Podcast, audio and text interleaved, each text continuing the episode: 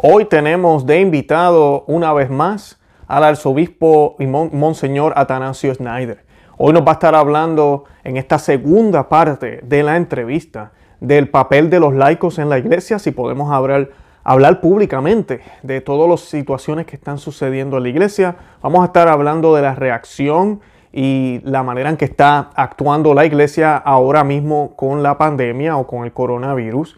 Y vamos a hablar sobre la controversia del el Papa, del papado, si realmente el Papa Francisco sigue siendo Papa o si es Benedicto XVI, si la renuncia del Papa Benedicto XVI fue válida. Todos esos temas los vamos a estar hablando en el día de hoy.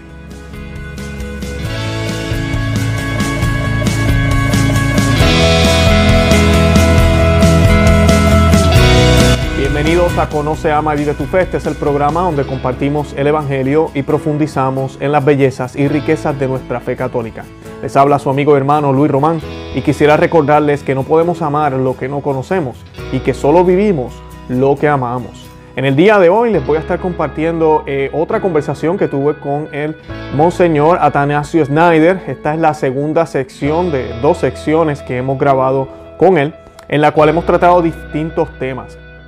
En la primera sesión nos enfocamos mayormente en la encíclica Fratelli Tutti. Eh, en, ese, en esa sección hablamos de la pena de muerte, hablamos de la guerra justa, hablamos del aborto, hablamos de la fraternidad, hablamos de todos estos temas.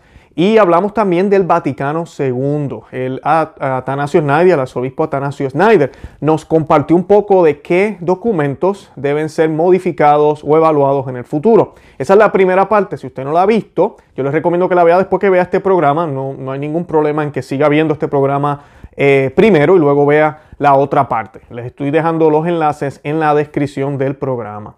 Eh, en esta segunda parte nos vamos a enfocar, como dije, en el papel de los laicos, si es legítimo eh, o está bien lo que yo, por ejemplo, hago aquí en este canal. Además de eso, vamos a estar hablando de la eh, pandemia y cómo la iglesia ha reaccionado sobre la comunión en la lengua, la, la, imposición de la comunión en la mano, las iglesias cerradas. Vamos a estar hablando de todo eso y si tenemos que ser obedientes o, deberíamos desobedecer a los desobedientes. Y vamos a estar hablando de la controversia del papado. Muchas personas piensan que ya no tenemos papa, otros sí piensan que tenemos, algunos piensan que nunca Papa Francisco fue papa. Eh, todo eso lo vamos a estar hablando hoy a la luz de la eh, del magisterio de la iglesia, de la ley canónica y de la sabiduría del arzobispo. Así que eh, yo los invito a que vean los enlaces que tenemos aquí debajo, donde tenemos toda la información referente a ambos programas y recursos para que puedan tener más información.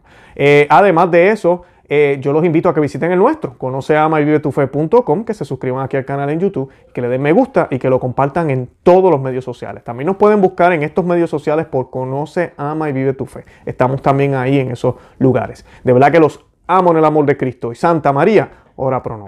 El Monseñor Atanasio Snyder. Hoy vamos a continuar esta conversación sobre diversos temas yo los invito a que vean el, el video que hicimos anterior, la primera parte, eh, pueden verlo después de este. Mm, eh, no es que tengan continuidad, pero es bien relacionado, así que les pido que lo vean. Los enlaces de ese video van a estar en la descripción de este. Antes que nada, yo quisiera preguntarle al arzobispo Snyder cómo se encuentra. ¿Cómo está, arzobispo? Gracias. Bueno, ah, con la ayuda de Dios. Amén, amén. Eh, hoy vamos a estar hablando de distintos temas. Vamos a hablar de los laicos en la iglesia, vamos a estar hablando del coronavirus o la pandemia y el papel de la iglesia y vamos a tocar el tema controversial que muchas personas tienen dudas sobre quién es el verdadero papa. Y antes de comenzar, el arzobispo nos va a estar dirigiendo en la oración. Arzobispo, cuando usted desee. In nomine Patris et et Spiritus Sancti. Amen. Amen. Pater noster qui es in celis, sanctificetur nomen tuum, adveniat regnum tuum, fiat voluntas tua, sicut in cielo et in terra. Panem nostrum quotidianum da nobis hodie, et dimite nobis debita nostra, sicut et nos dimitimus debitoribus nostris, et ne nos inducas in tentationem, sed libera nos a malo. Amen. Ave Maria, gratia plena, Dominus tecum, benedicta tui mulieribus, et benedictus fructus ventris tui, Iesus. Sancta Maria, Mater Dei, ora pro nobis peccatoribus, nunc et in hora mortis nostre. Amen.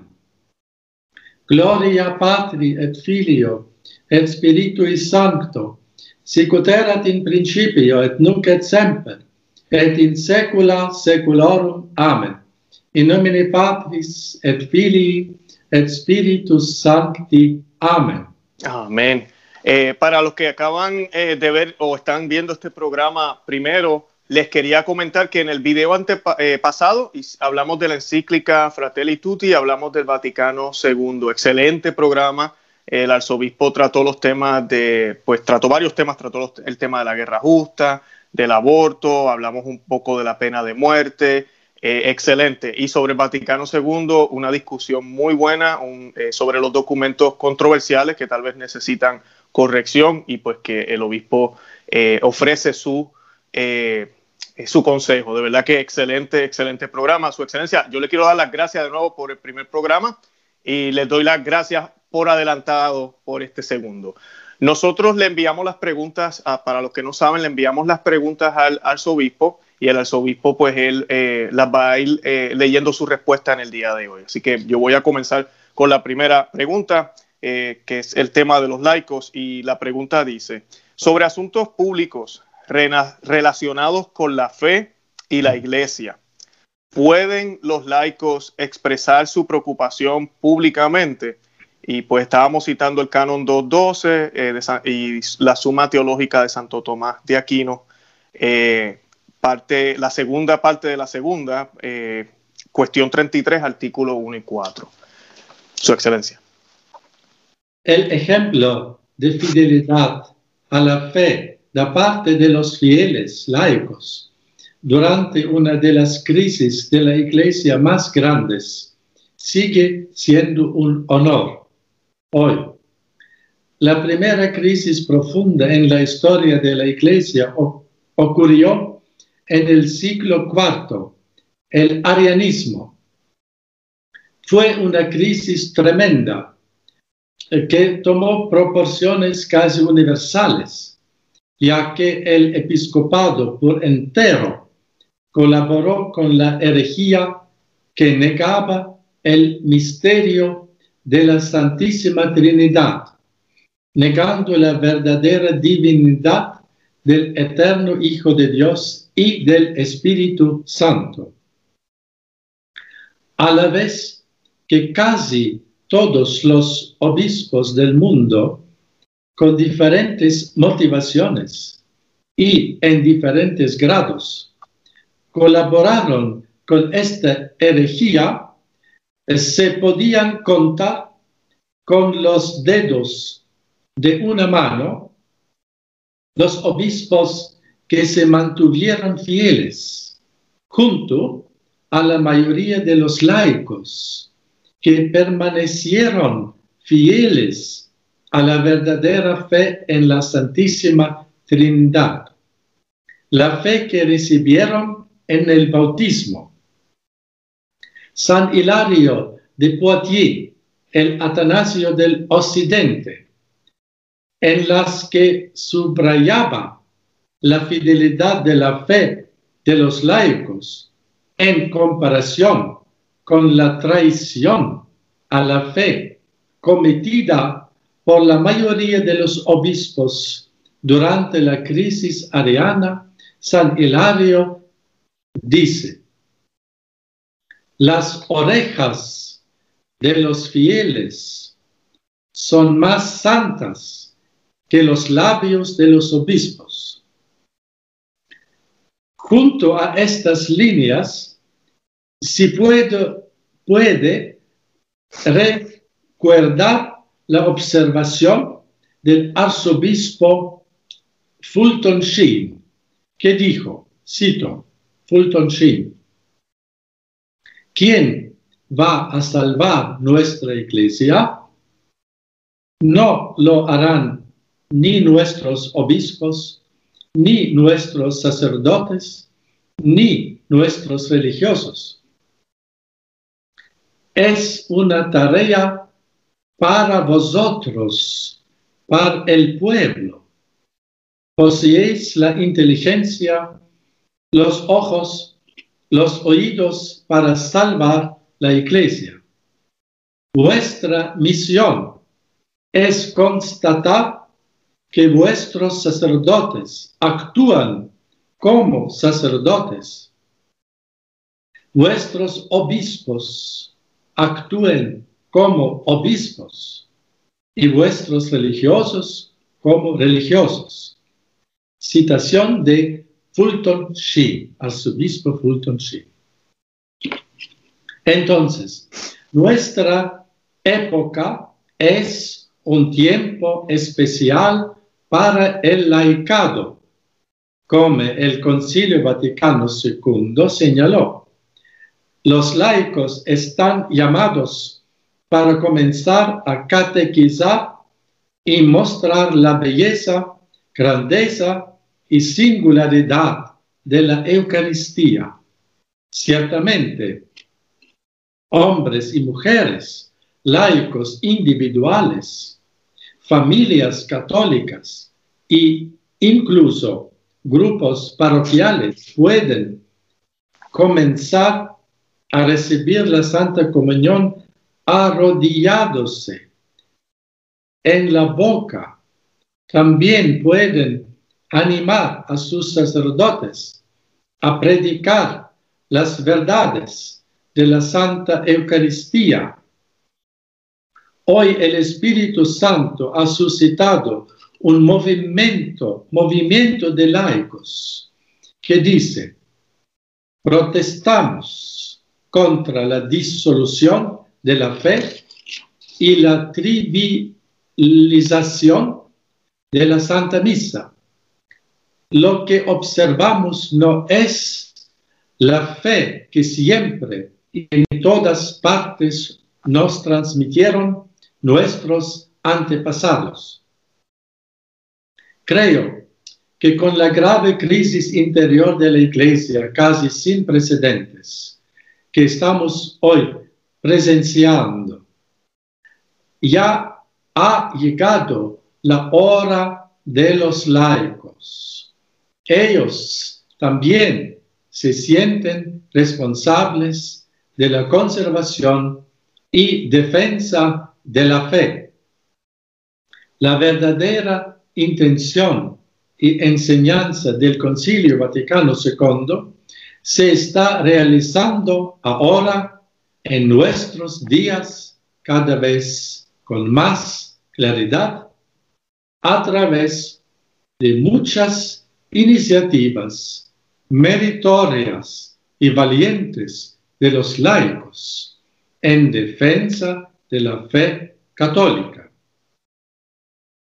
Quiero decir que hay también los medios de comunicación católicos, como el vuestro, conoce, ama y vive tu fe, y como LifeSite News, The Remnant, Info Católica, Info Vaticana, Adelante la Fe y otros, muchos, que son liderados y apoyados precisamente por laicos y que buscan claridad y el diálogo referente a la actual crisis en la iglesia.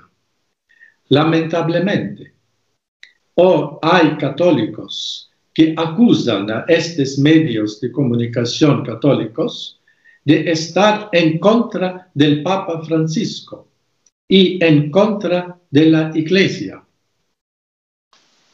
Pero es, no, no es verdad. Estos buenos laicos lo hacen realmente por caridad, porque aman el Papa, aman a la Madre, la Iglesia, y quieren ayudar a los religiosos y laicos que los siguen a conocer su fe católica y permanecer fieles a ella en medio de una enorme confusión doctrinal causada lamentablemente también por los obispos y por el Papa mismo. Entonces, mi sincera gratitud a todos estos laicos que lideran los buenos medios de comunicación católicos, aquí mencionados, y otros. Ellos merecen en verdad, ya aquí en la tierra, la medalla pro ecclesia et pontifice, es decir, por, el, la, por la iglesia y el pontífice, y ellos recibirán el premio eterno del Señor. Amén, que así sea. Eh, arzobispo, gracias por, por, esa respuesta y sabemos que siempre contamos con su apoyo y de otros obispos también y monseñores de, la, del mundo entero. Gracias por esa aclaración. Uh, de verdad que sí, eh, nosotros lo hacemos con mucho amor, lo hemos dicho varias veces aquí en el programa, cuando hacemos estos eh, temas controversiales, lo hacemos con cariño y amor al papado, amor al papa, amor a la iglesia, siempre, todo el tiempo. Y católicos, como decimos, hasta la muerte, jamás vamos a abandonar a nuestra iglesia. Uh, el próximo tema eh, sobre la iglesia y la pandemia, ¿verdad? El coronavirus. La primera pregunta es, ¿cuál es su impresión general de la forma en que la iglesia ha manejado la epidemia del coronavirus? Mi impresión general es que la mayoría de los obispos reaccionaron apresuradamente y por pánico al prohibir todas las misas públicas y aún más incomprensiblemente el cierre de iglesias. Estos obispos reaccionaron más como burócratas civiles que como pastores. Al concentrarse exclusivamente en todas las medidas de protección higiénica, ellos perdieron una visión sobrenatural y abandonaron la, la primacía del bien eterno de las almas.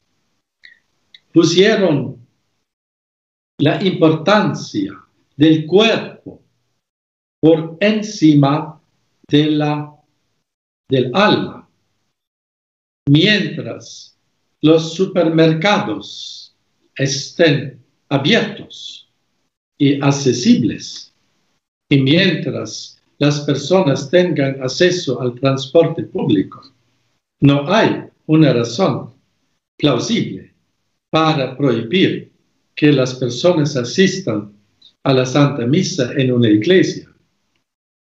Las mismas y mejores medidas de protección higiénica podrían garantizarse en la iglesia. La forma en que la gran parte de los obispos ha manejado la epidemia del coronavirus era una demostración del clima del naturalismo exasperado que ha reinado en la iglesia después del concilio y alcanzó el culmen en nuestros días. Así es, así es, Su Excelencia. La segunda pregunta es relacionada también. Eh, ¿Es legítimo el desafío de la autoridad, particularmente la autoridad eclesial, por parte de los sacerdotes? Por ejemplo, si se le dice a un sacerdote que no vaya a visitar a los enfermos y moribundos, o que no puede suministrar la comunión en la lengua o en la boca, pueden estar en desacuerdo con sus obispos? Si la autoridad prescribe normas que ponen en peligro real la santidad y seguridad del Santísimo Cuerpo de Cristo en la Eucaristía, no podemos obedecer tales ordenanzas. En el caso de la comunión en la mano, se ha comprobado que pequeñas partículas de la Santa Hostia se pierden una y otra vez. Se adhieren a la palma de la mano, a los dedos y muchas veces caen al suelo y luego son pisoteadas por la gente. No podemos colaborar en la desacralización del cuerpo santísimo de Cristo. Y eso es la comunión en la mano.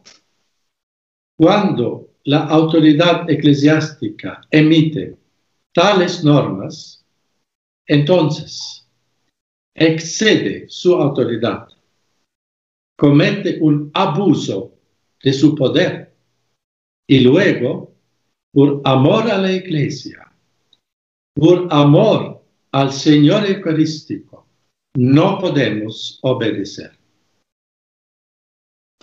Excelente. Ah, la, tercera pregunta. Sus primeros años los pasó en la iglesia subterránea soviética. ¿Qué idea o perspectiva le gustaría compartir con los fieles laicos que no pueden asistir a misa en algunos casos y ni siquiera pueden pasar tiempo ante el Santísimo Sacramento porque todas las iglesias de su diócesis han sido cerradas o limitadas? Es bueno practicar la comunión espiritual.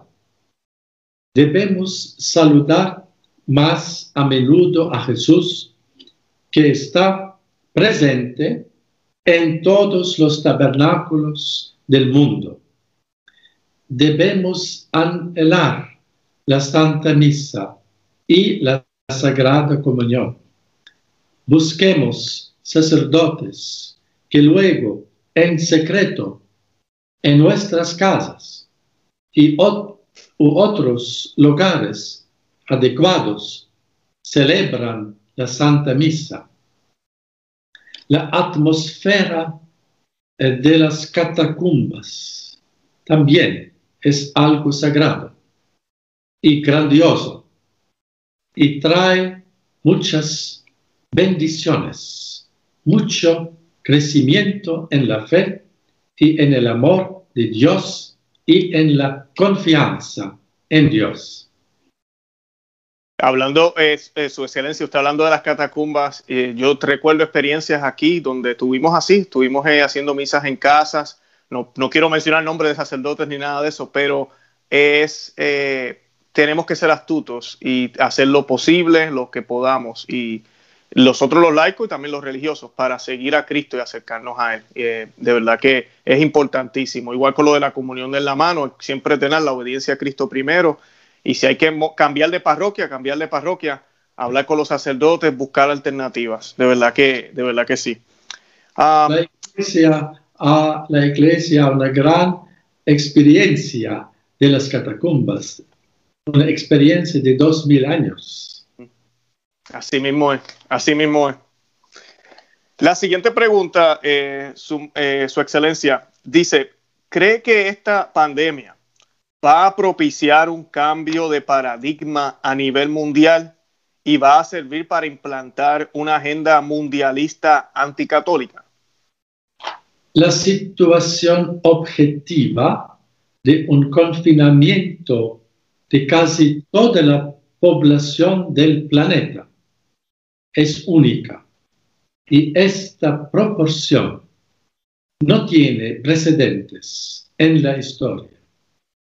El confinamiento radical está mostrando consecuencias desastrosas en el sector de la economía, comparables a las consecuencias debido a una guerra mundial. La economía privada ha sido gravemente dañada. Parece que después de la crisis causada con COVID-19, el Estado tendrá más influencia en la dirección de la vida económica y también en la posesión de la propiedad. Existe el peligro de establecer una forma de comunismo de Estado. Otra consecuencia nefasta de esta crisis y confinamiento es el evidente y creciente control del Estado sobre la vida privada de los ciudadanos. Hay evidencia de declaraciones públicas de políticos en varios países de la introducción de una vacuna obligatoria para todos los ciudadanos. Sin embargo, la consecuencia más dolorosa es la prohibición del culto católico público. Las medidas drásticas de seguridad de la salud son evidentemente desproporcionadas, evidentemente.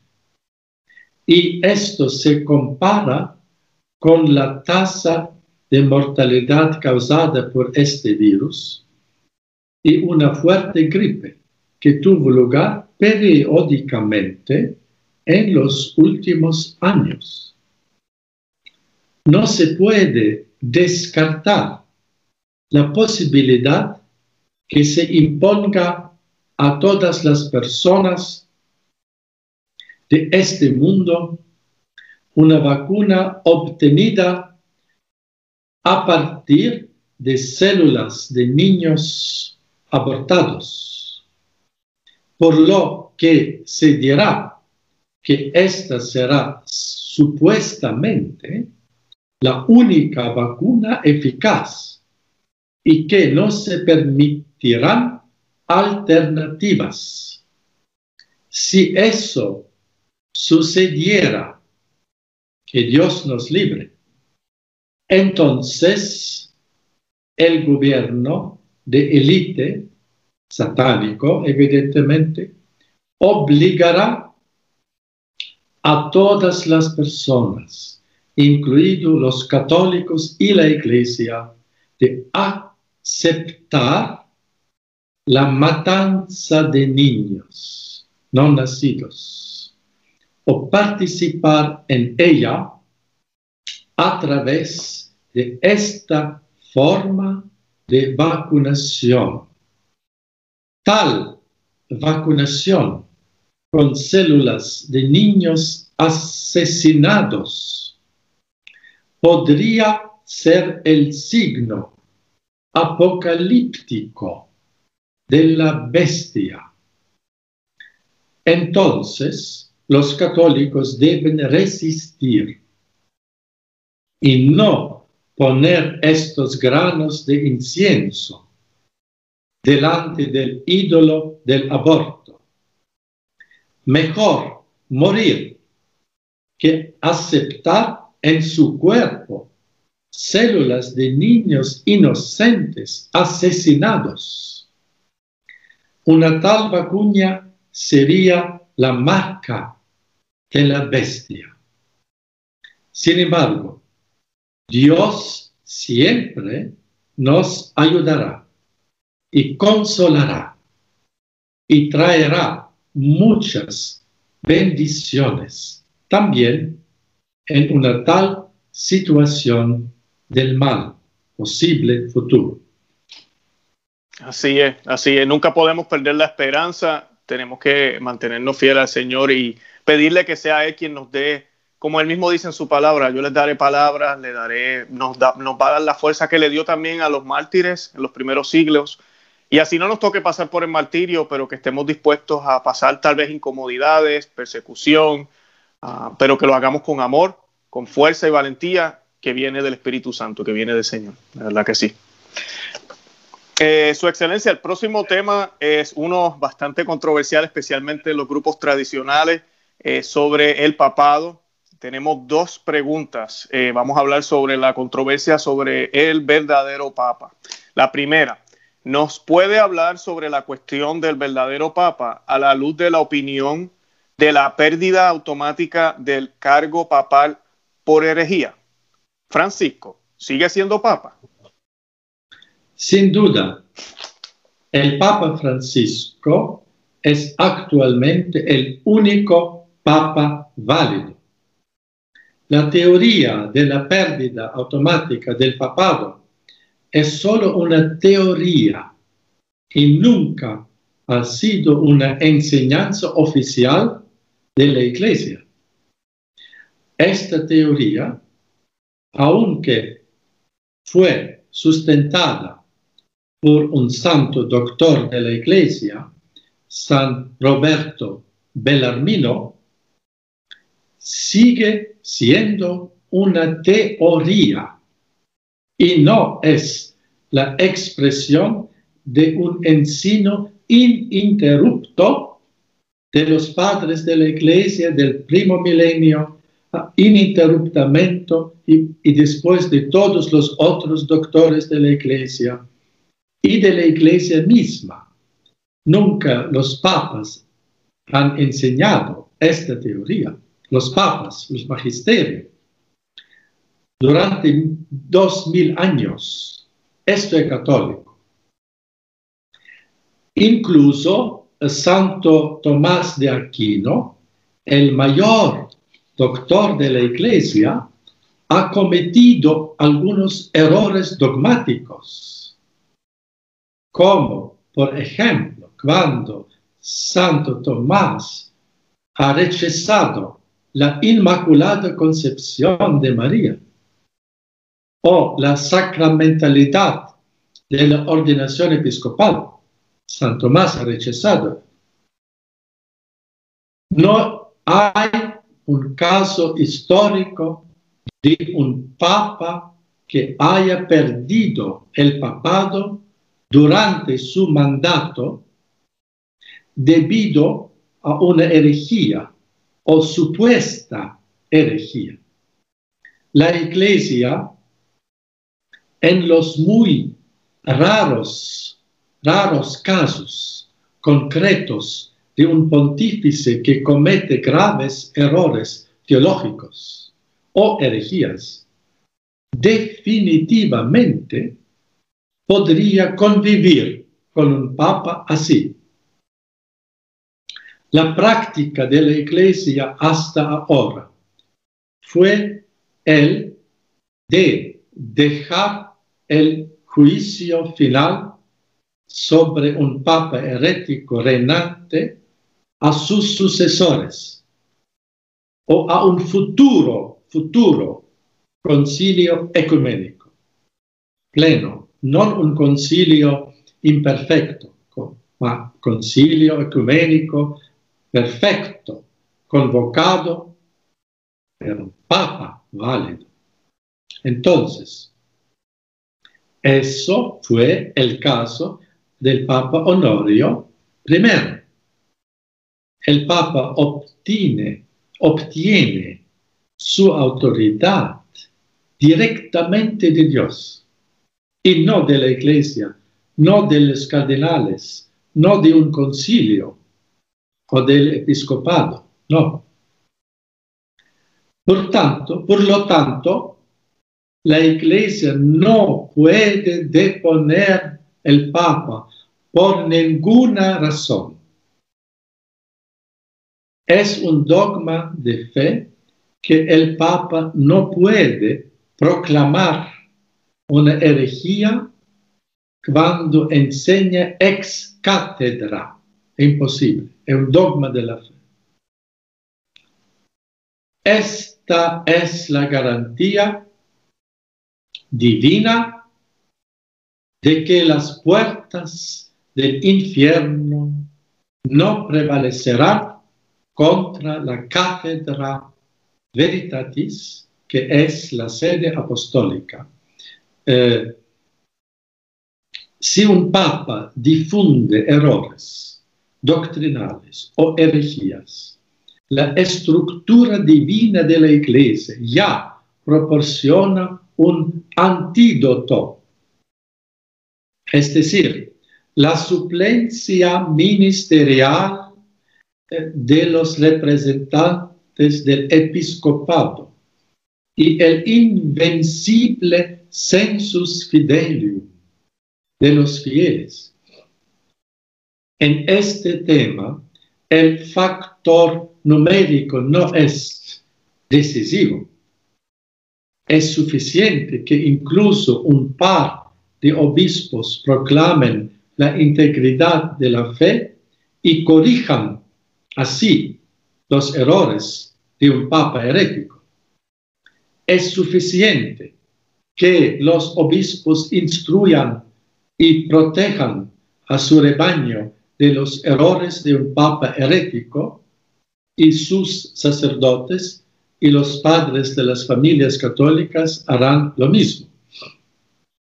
Además, dado que la iglesia es también una realidad sobrenatural y un misterio, un organismo sobrenatural único, el cuerpo místico de Cristo, obispos, sacerdotes y fieles laicos, además de correcciones, apelaciones, profesiones de fe y resistencia pública, necesariamente también tienen que hacer actos de reparación a la divina majestad, y actos de expiación por los actos heréticos de un papa. Según la constitución dogmática Lumen Gentium del Vaticano II, número 17, 12, el cuerpo entero de los fieles no puede equivocarse cuando cree. Cuando desde los obispos hasta los últimos fieles laicos presta su consentimiento universal a las cosas de fe y costumbres. Incluso si un papa está difundiendo errores teológicos y herejías, la fe de la iglesia en su conjunto permanecerá intacta debido a la promesa de Cristo con respecto a la asistencia especial y la presencia permanente del Espíritu Santo.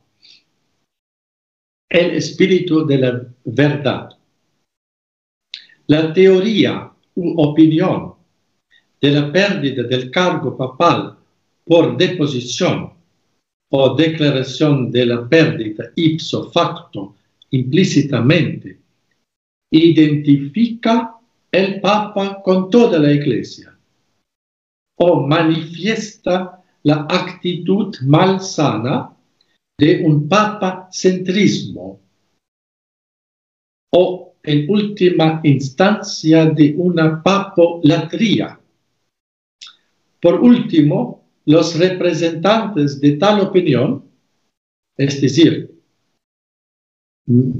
incluso algunos santos como Roberto Bellarmino, fueron aquellos que manifestaron un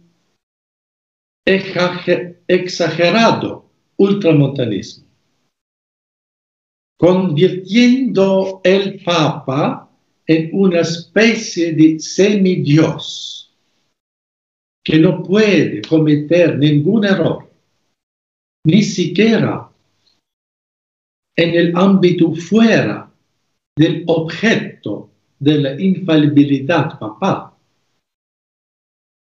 Por lo tanto, un papa que comete errores doctrinales que teóricamente y lógicamente incluye también la posibilidad de cometer un error, error doctrinal más grave, es decir, una herejía,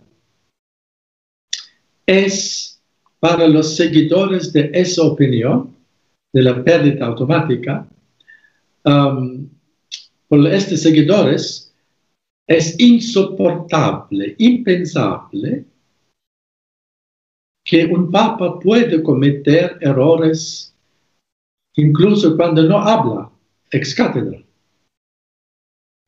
haciendo el Papa un Dios que siempre es infalible, eh, día y noche infalible, e incluso esta actitud. La teoría y la opinión teológica que permite la deposición de un papa herético o la pérdida automática de su cargo por herejía es también en la práctica inviable. Si se aplicara esta opinión en la práctica, se crearía una situación similar a la del gran cisma que la iglesia ya experimentó desastrosamente a fines del siglo XIV y principios de 15, del XV.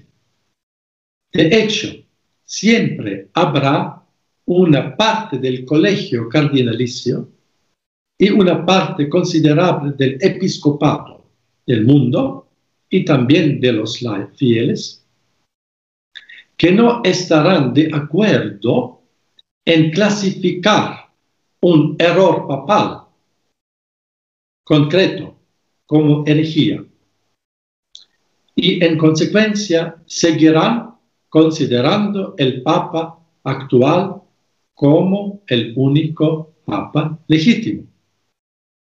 Un cisma formal con dos o más pretendientes al trono papal, que sería una consecuencia inevitable, una consecuencia inevitable de la deposición de un papa. Será dos o tres pretendientes. Eso uh, esto necesariamente causará más daño a la iglesia en su conjunto que un periodo relativamente eh, breve, relativamente corto y muy raro en que un papa difunde errores doctrinales o herejías, siempre fuera del magisterio ex cátedra la situación de un papa herético siempre será relativamente corta en comparación con los dos mil años de la existencia de la iglesia. Uno tiene que dejar este caso raro y delicado a la intervención de la divina providencia. El intento de deponer a un papa herético a cualquier costo es un signo de un comportamiento demasiado humano,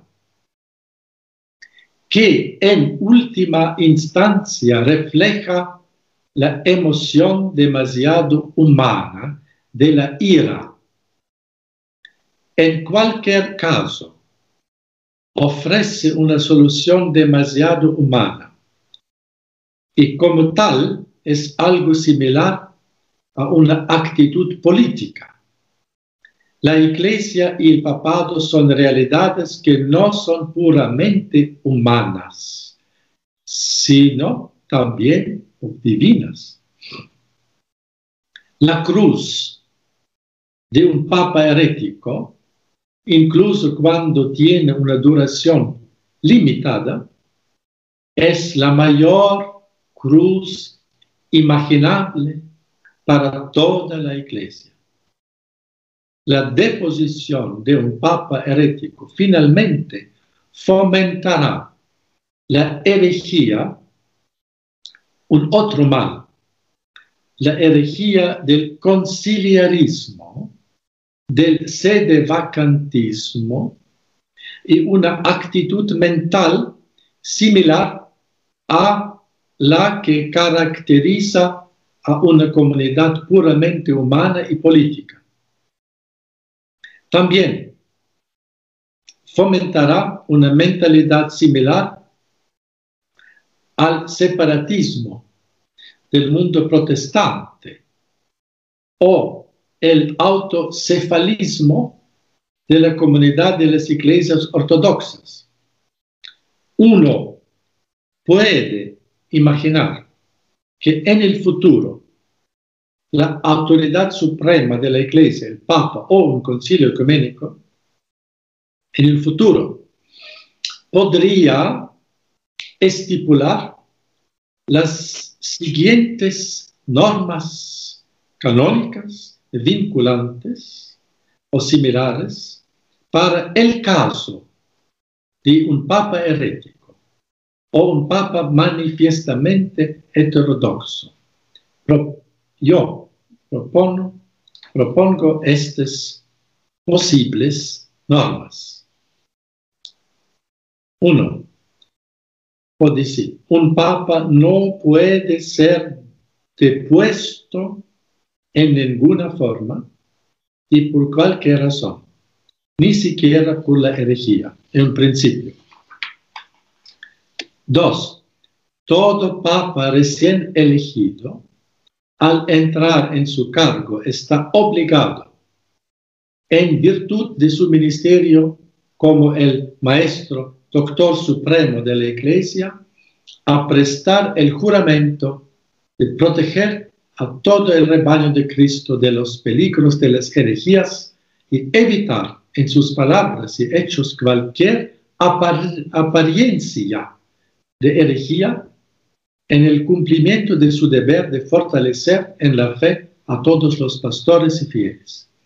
Tercero, un papa que está propagando errores teológicos obvios o herejías o ayudando en la propagación de las herejías por sus acciones o omisiones, debe ser corregido obligatoriamente de forma fraterna y privada, primeramente, por el decano del colegio de cardenales.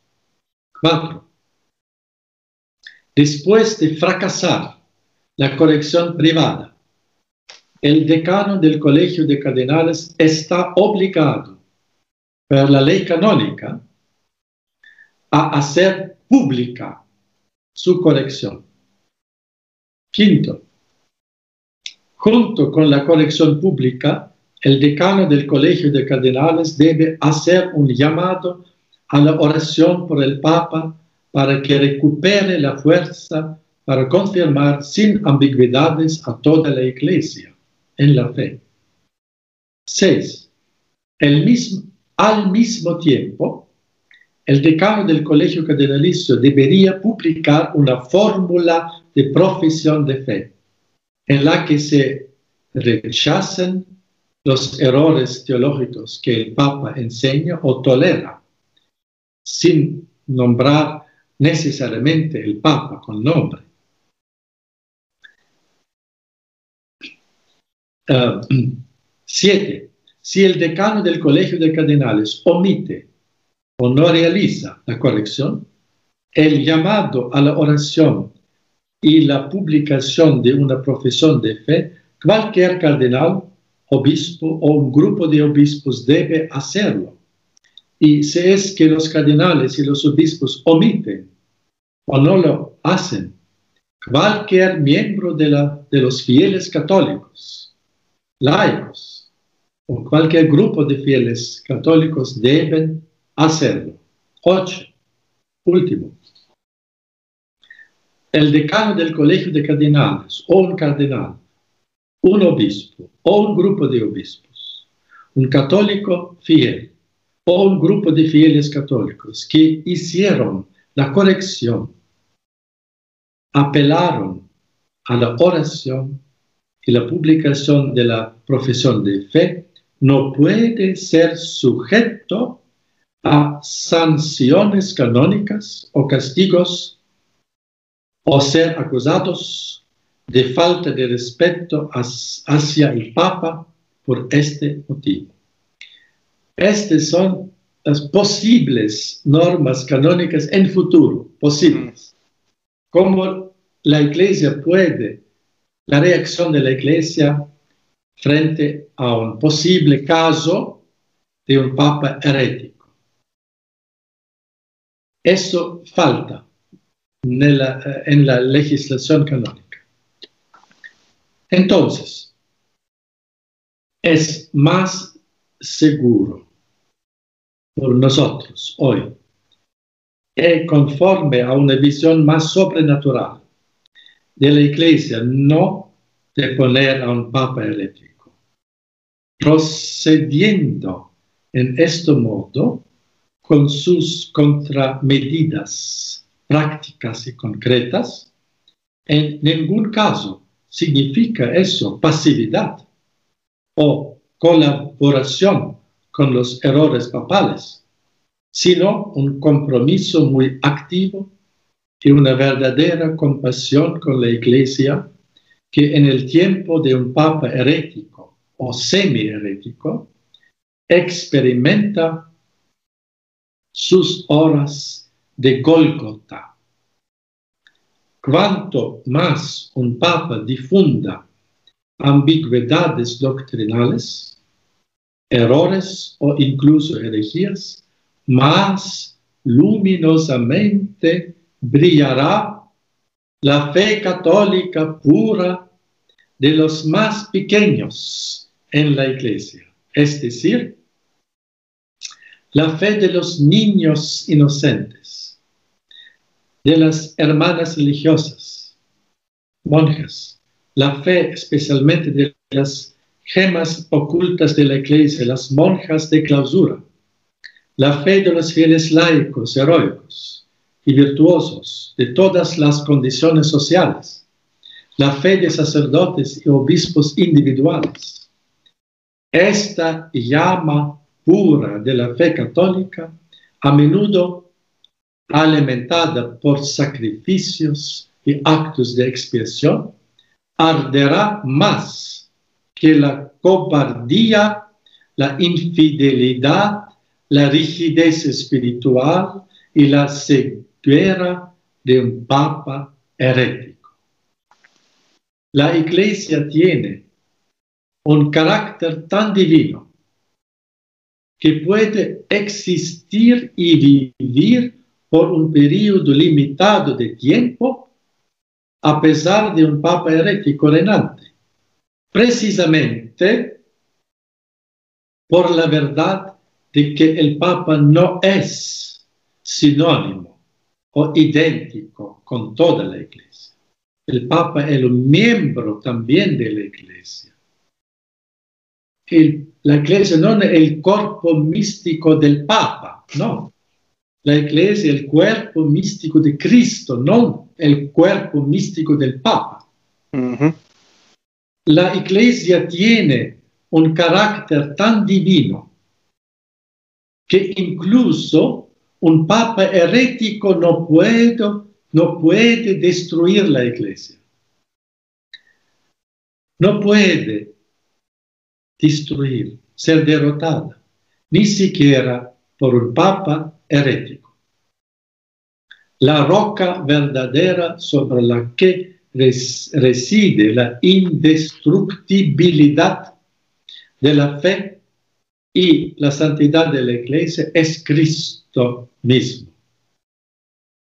La salud doctrinal y moral de la iglesia está garantizada en situaciones extraordinarias de un papa herético por la fidelidad de la enseñanza de los obispos y en última instancia también por la fidelidad de la totalidad de los fieles laicos. La salud moral y doctrinal de la Iglesia no depende, depende en tal medida de los errores doctrinales relativamente cortos de un solo papa que deje vacante la sede papal. ¿Cómo la iglesia puede soportar un tiempo sin papa? Había en el século XIII eh, casi tres años la iglesia sin papa. Y vivía, vivía tres años sin un papa. Era sede vacancia, no hubo un papa.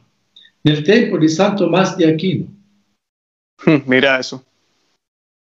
Entonces, uh, ¿cómo la iglesia puede soportar un tiempo sin papa, un tiempo relativamente breve, como ya ocurrió en la historia, la iglesia es tan fuerte por la constitución divina que también puede soportar a un papa herético relativamente corto y breve.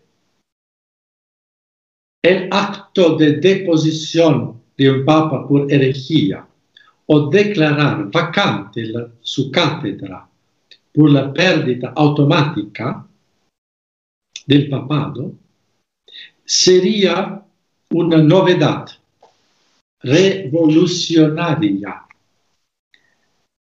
en la práctica, no en la teoría, la teoría ya había, pero en la práctica, en la vida de la iglesia. Y tiene que ver con un tema muy importante de la constitución y la vida de la iglesia. Uno tiene que seguir en un asunto tan delicado, incluso si es de, de, naturaleza práctica y no estrictamente doctrinal, él debe seguir el modo más seguro del sentido perenne de la práctica de la iglesia. Gracias, Monseñor, eh, Su Excelencia. A mí, excelente respuesta. Hay tanto que decir. pero sí, me, gustó para rescatar algo que usted mencionó. Eh, el mal este que veo yo con la papolatría tiene, es una moneda con dos caras. Una es la, los que dicen que el Papa, todo lo que dice es infalible, no comete errores y la otra es la que dice, ya cometió un error, hay que sacarlo. Ambos están cometiendo papolatría, porque el que dice que todo lo que dice el Papa es perfecto, inclusive hasta en un avión o donde esté el Papa, eh, está diciendo que el Papa es casi un semidios, como usted dijo. Y el otro lado de la moneda está asumiendo que por alguna gracia particular se supone que no se equivoque. Entonces quiere decir que los papas anteriores todos fueron perfectos y eso sería negar la historia. Así que ambas posiciones están erradas. Me gustó mucho lo que usted dijo de resistir, cargar la cruz con amor. Creo que es el tiempo que nos tocó vivir. Y pues yo le digo a la audiencia siempre que no hay mejor momento para ser católicos que ahora.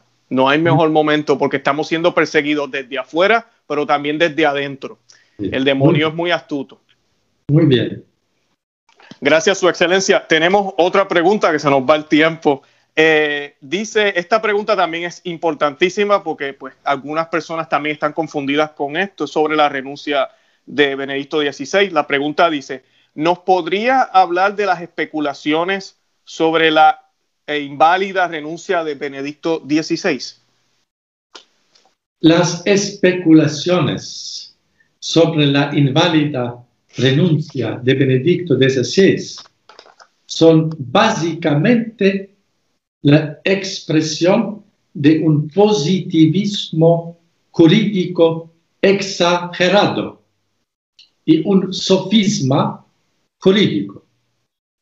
El principio rector más seguro en la cuestión crucial para la vida de la Iglesia en cuanto a la validez del papado del Papa Francisco debería ser la práctica reñante, imperante en la historia de la Iglesia, con la que se resolvieron casos de presuntamente nulos, nulas renuncias, inválidas renuncias papales o inválidas elecciones. en la historia.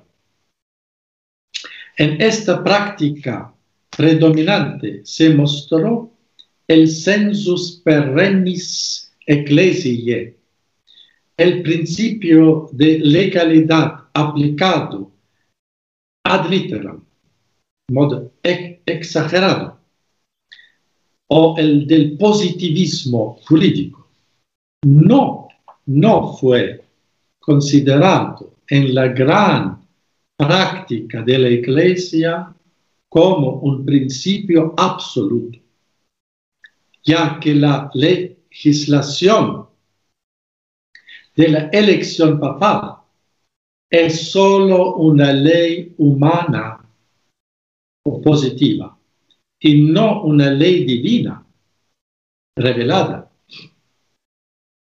La ley humana que regula la asunción del oficio papal o la destitución del oficio papal o renuncia debe subordinarse al bien mayor de la iglesia, que en este caso es la existencia real de la cabeza visible de la iglesia y, la certeza de esta existencia para todo el cuerpo de la iglesia, claro y fieles. Esta existencia visible de la cabeza y la certeza, certeza sobre ella son requeridas por la propia naturaleza de la iglesia. La iglesia universal no puede existir durante un tiempo considerable sin un supremo pastor visible. Puede existir un tiempo relativamente breve, sí, pero no un tiempo mucho más. Ah, la iglesia universal no puede existir en este modo, ya depende eh, de la su cabeza visible, como por ejemplo, por ejemplo, el nombramiento de obispos, de cardenales, de nombramientos que requiere la existencia de un papa válido. A su vez, el bien espiritual de los fieles depende de un nombramiento válido de un obispo, ya que en el caso de un nombramiento episcopal inválido, porque el Papa es inválido, entonces el obispo es inválido, los sacerdotes carecerían de jurisdicción pastoral, confesión y matrimonios, también inválido. De esto también dependen las dispensaciones que solo el romano pontífice puede conceder y también las indulgencias que solamente el romano pontífice concede. Todo esto para el bien espiritual y la salvación eterna de las almas.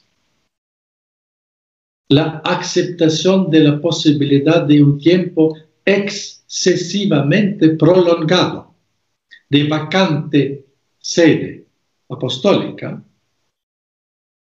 conduce fácilmente al espíritu de sede vacantismo, que en última anal instancia constituye una especie de fenómeno sectario y cuasi herético que ha aparecido en los últimos 60 años debido a los, a los problemas con el Vaticano II y los papas conciliares y posconciliares. Aquellos que todavía consideran al Papa, al Benedicto XVI, como el Papa válido no son fundamentalmente diferentes de los sedevacantistas. ¿Por qué? Guiada por el principio verdaderamente realista y eclesial, el instinto de la iglesia ha aplicado también el principio del suplet eclesia, suplencia o la sanatio in radice, la sanación en el raíz de una elección pontificia inválida. Hubo tantas elecciones inválidas pontificias en la historia. Eh, este instinto de la supplet ecclesia o sanatio in radice a una elección pontificia inválida um, se expresó, este instinto se expresó en la aceptación pacífica y moralmente universal del nuevo pontífice presuntamente inválido, por elección inválida. Ma aceptación pacífica universal eh, fue nombrado en el canon de la misa prácticamente por todo el orbe católico. Con esto se hace la sanación, la suplencia del error de la elección. La hipótesis de la renuncia inválida de Benedicto XVI y por tanto de la invalidez del papado Francisco se presenta propiamente como una un callejón sin salida. Durante siete años, imagen esta teoría, durante siete años ya, la sede apostólica habría estado vacante de facto, ya que Benedicto XVI no hizo ningún acto de gobierno ningún nombramiento episcopal, ningún, ningún nombramiento cardinalicio.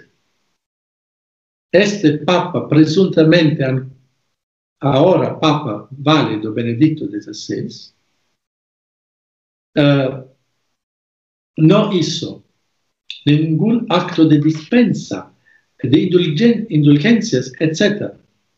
Por ello, la Iglesia Universal quedaría paralizada en su aspecto visible durante siete años, según la teoría de la eh, renuncia inválida de Benedicto XVI. Esta teoría. Tal suposición equivaldría en la práctica a la actitud del sede vacantismo. En los últimos siete años, todos los nombramientos de nuncios apostólicos, obispos diocesanos y cardinales, todas las dispensaciones pontificias, las, todas las indulgencias concedidas y utilizadas por los fieles serían nulas y sin efecto, con todas las consecuencias nocivas para el bien espiritual de las almas. Si Papa Francisco eh, sea inválido, todos los cardinales nominados, nombrados por el Papa Francisco serían inválidos. Es decir, y esto se aplicaría a la mayor parte del actual colegio cardinalicio. La persona que fue Papa Benedicto XVI aún podría vivir varios años. Y mientras tanto todos los cardenales nombrados por Juan Pablo II y por Benedicto XVI morirán, morirían, por lo tanto el colegio cardinalicio estaría compuesto solo por cardenales nombrados por el Papa Francisco. Por lo tanto, ellos serían, según, según esta teoría, no cardinales. Por lo tanto, ya no habría un colegio de cardinales. Y por lo tanto, no habría electores válidos, pontificios, que pudieran proceder a una nueva elección pontificia.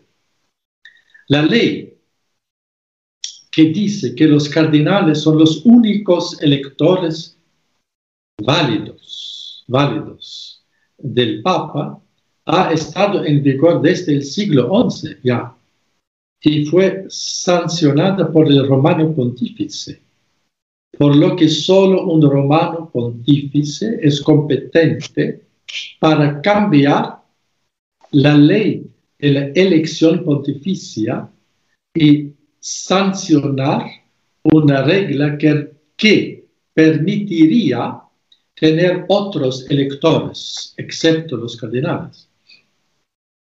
Si se siguiera la teoría del pontificado inválido de Francisco, en el hipotético pero factible caso presentado, cuando todos los cardenales nombrados antes de Papa Francisco morirían y también moriría el ex Papa Benedicto XVI, no sería posible elegir válidamente un nuevo pontífice. La Iglesia estaría en un callejón sin salida.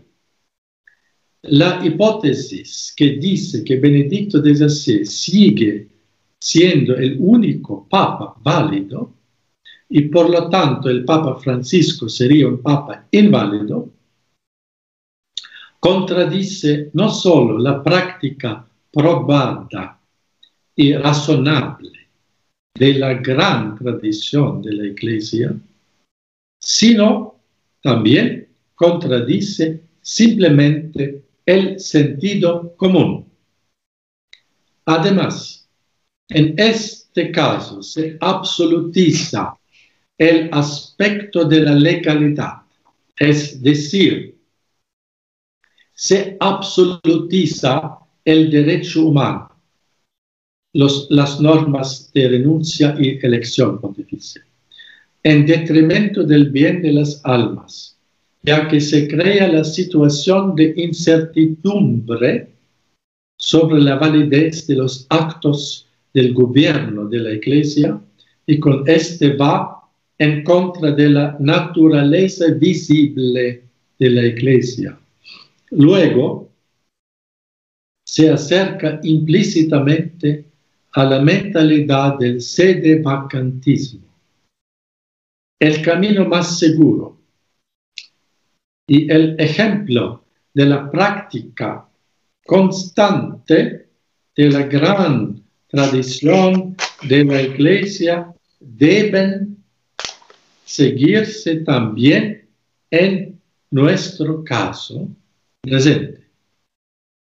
El timón del barco de la Iglesia sostiene el Señor en sus manos, no el Papa, en última instancia. Incluso en situaciones de tormentas más fuertes, como por ejemplo en una época de un Papa doctrinalmente ambiguo sumamente negligente. Tales tormentas son relativamente breves en comparación con otras grandes crisis durante los dos mil años de la existencia de la Iglesia militante.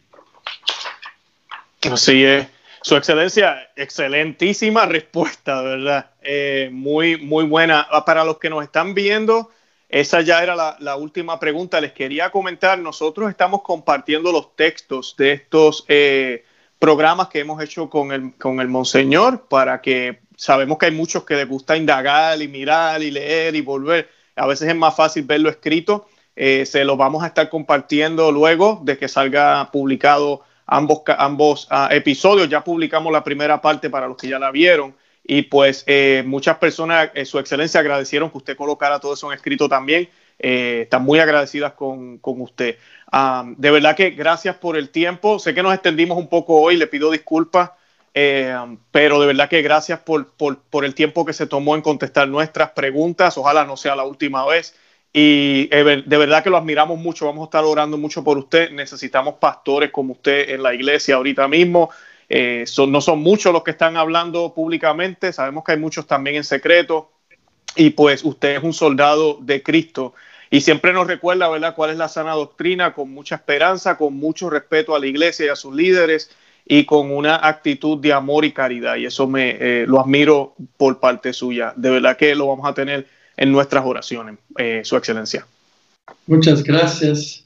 Yo hice, hice con mucho gusto por vosotros, eh, muy queridos laicos, que agradezco a vosotros también por vuestra fidelidad. Y ahora vi doy la bendición Sí, por favor. por vuestras familias también. Dominus vobiscum. Ecco spiritu tuum. Et benedictio Dei omnipotentis Patris, et Filii, et Spiritus Sancti descendat super vos, et maneat semper. Amén. Sea alabado nuestro Señor Jesucristo. Sea por siempre alabado. Amén. Viva Cristo Rey. um, Eh, su excelencia, gracias una vez más, de verdad que sí, y este, lo vamos a tener en nuestras oraciones. Que Dios lo bendiga. Gracias.